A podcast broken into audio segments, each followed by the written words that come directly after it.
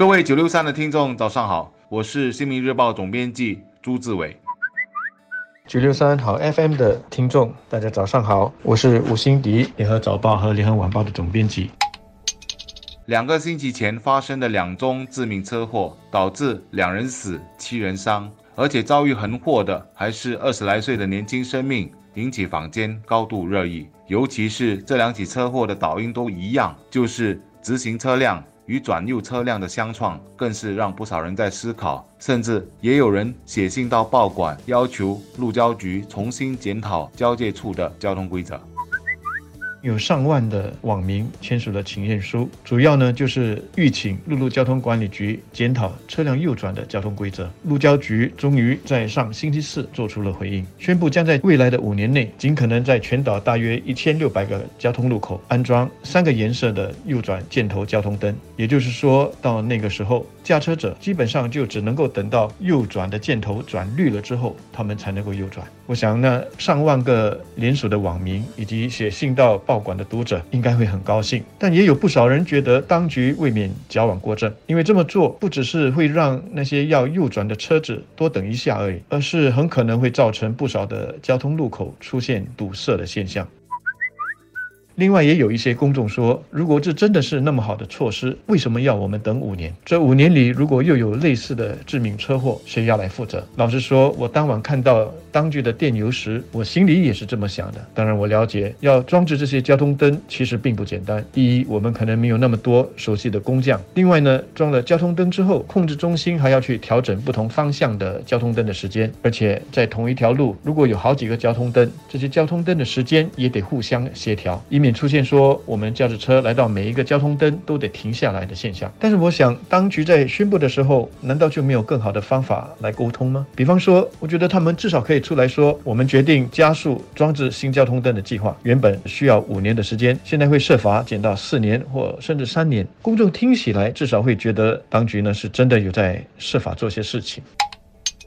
在《新民日报》工作这些年，我们的新闻菜单上，车祸新闻几乎天天可见，大宗或者小宗而已。一些记者甚至还能列出什么品牌、什么车款。发生车祸的频率较高。至于为什么会这样，说法不一，没有依据，我就不公开了。然而有两点倒是可以肯定的：第一点是致命车祸的发生都和司机的速度与误判有关；而第二点则是许多乘客之所以会丢了命，和没有系上安全带有关，尤其是后座乘客。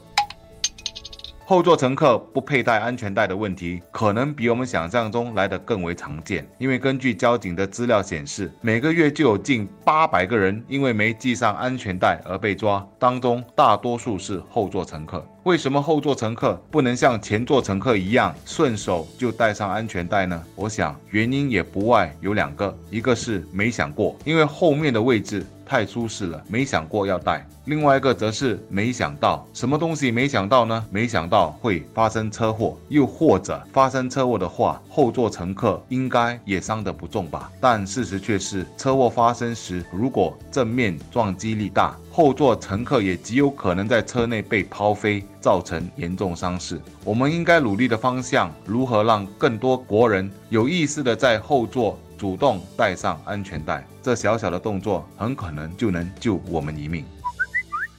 不过话说回来，我自己觉得装置新的这种交通灯只是治标不治本。